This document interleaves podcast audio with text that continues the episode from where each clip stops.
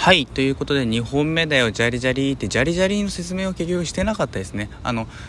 子供は分かってあげないの劇中のその先ほど1本目でね言った魔法左官少女バッファローコテコの中でえー、ジャリジャリっていうセリフがあってそれをあのもじくんとね南は楽しそうに最初語るんですよ。その語る2人もねとても可愛らしいんですけど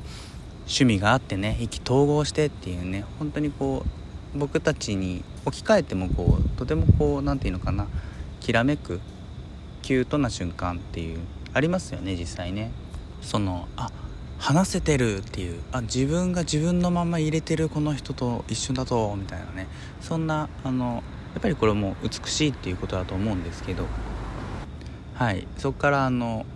ちょっと拝借しましてジャリジャリをね。はい。あと水いらずっていうのはあの千葉雄大さんがえー途中ね、ま実の父と会った後にね南がその南に対してかけるセリフですね「水いらず」っていうね。あの真似したくなるセリフが多い映画ってやっぱいいですよね。はい。ということでそのまあキャストのね皆さん素晴らしくて豊川悦司さんも本当に素晴らしいし可愛らしいところもある父親っていうのを演じられていて斎藤由貴さんたちもねあのとてもいいお芝居されてるんですけど全体的にはですねあの、まあ、血のつながりっていうものも一つテーマとしてあるけれど大きく言って2つ僕がま感動したっていう意味も含めてテーマとしてあると思います、えー、一つは、えー、目に見えるもの見えないもの。そしてもう一つは自己開示するとは何かっていうことですね。はい。一つ目だと、まあ、やはりその南たちの家族っていうのは、まあ、お父さんとはね再婚のお父さんがいるから血のつながりはそこではないわけですけどけどみんな仲睦まじいわけですよ。本当に仲良しで血のつながりはなくてもお父さんとはアニメの趣味も合うから南としては幸福でっていうね。だけどこう実のお父さんを巡る気持ちっていうのが南の中にはあってどういう気持ちでいたかっていうのが本当にラストのラストに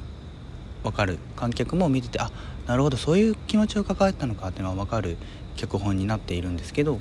一人で抱えていたんだなっていうのが分かってこちらとしてもこう、まあ、思わずね涙してしまうような繊細な気持ちであるわけですけど誰にも見せないつもりであったのにちゃんと分かってくれる人がいる。本当は見えないものなんだけどちゃんと見えてるっていうのも分かってさらにこう感動が深まるっていうそんなクライマックスが用意されています。同時に、まあ、大人サイドですね。大人たちの気持ちっていうのも、まあ、当然あって分かってくれよっていうねそれこそ南分かってよっていうような、えー、感情そういうのが分かるような仕草っていうのもたくさんあるわけですね、えー、豊川悦司さん演じる、えー、実の父親も、え南に会って時からもう可愛くてしょうがないんだけれどなかなかこうどう接していいのか分かんないっていう迷いもある。で迷いもあるのも分かってっていうのもでも言えないから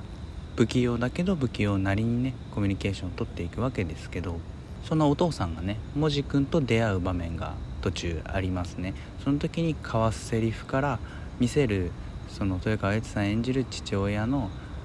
ほっとしたそしてちょっと勝ち誇ったような顔ですね。そうだろうなって言って、まあ、ちょっと高笑いのようなね笑いを南に見せたら彼女を傷つけてしまうけど本当は抱えている気持ちっていうのがあって見ている観客こちらとしてもまあそうだよねって思わず声をかけたくなるようなそんな表情ですね。人物たちの間だけでは見えるもの見えないものっていうのが限定されてるんだけどそれは物語的にでも観客の僕たちっていうのはそれを全て見ることができる、まあ、映画っていうのはすごく贅沢な体験だと思うんですけど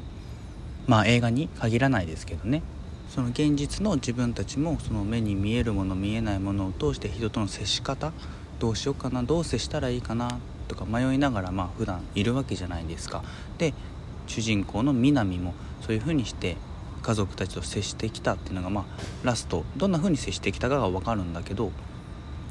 自分一人で抱えてきたから、まあ、こうした方がいいなって思ってたことがある人物との話を通していやそうじゃないんだよってことに気づかされる世界はもっとちゃんと優しいよっていうのを